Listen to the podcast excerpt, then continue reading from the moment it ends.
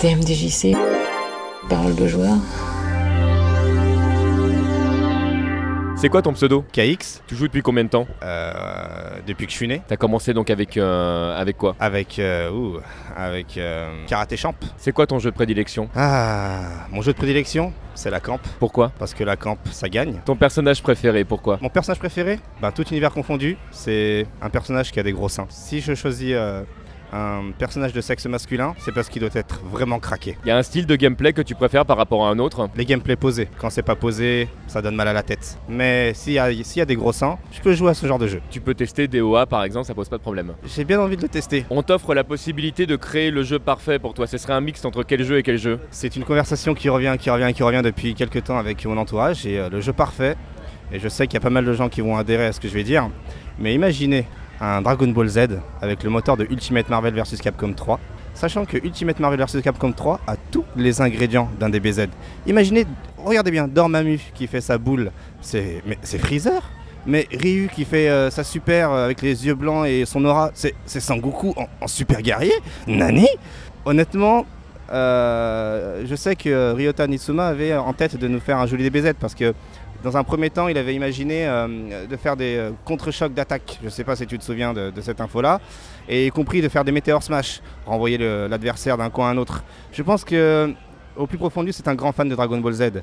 Et si, je vous dis franchement, hein, si demain Capcom décide de prendre la licence Dragon Ball Z et de faire ce que je vous dis, euh, un Dragon Ball Z avec le, le- le moteur de Ultimate Marvel vs Capcom 3, je peux vous jurer que j'abandonne ma meuf, j'abandonne mon taf, j'abandonne ma vie, à tout ce que je joue actuellement, j'abandonne Versus Fighting TV et je vous jure que je ne jouerai qu'à ça H24 et, et je suis prêt à, à aller au secours populaire pour manger uniquement pour avoir le temps de doser ce jeu-là. Le jeu de combat avec ou sans scénario? On n'a pas le temps pour les scénars dans un jeu de combat.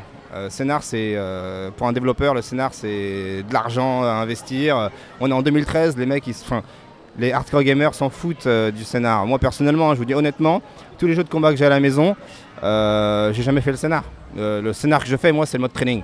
C'est mon scénario à moi et, euh, et c'est ce qui va me donner euh, des victoires ou des défaites selon comment j'ai taffé.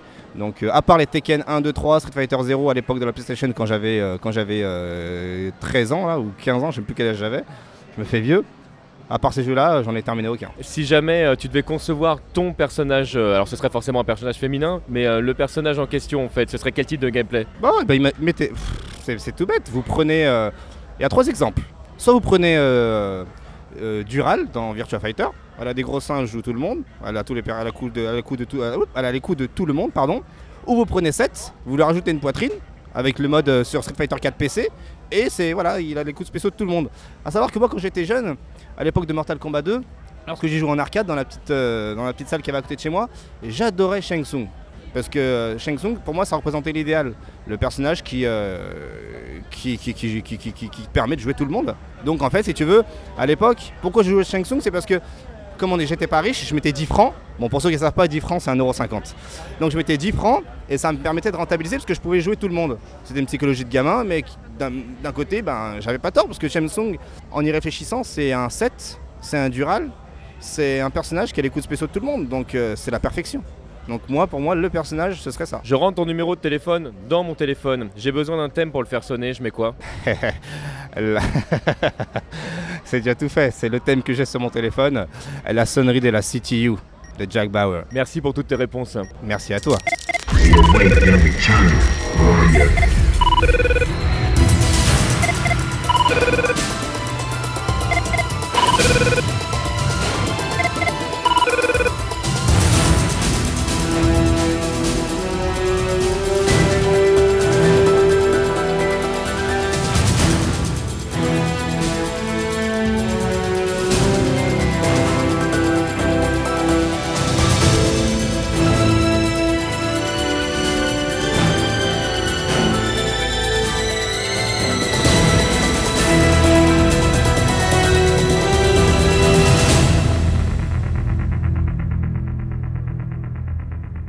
I go blank.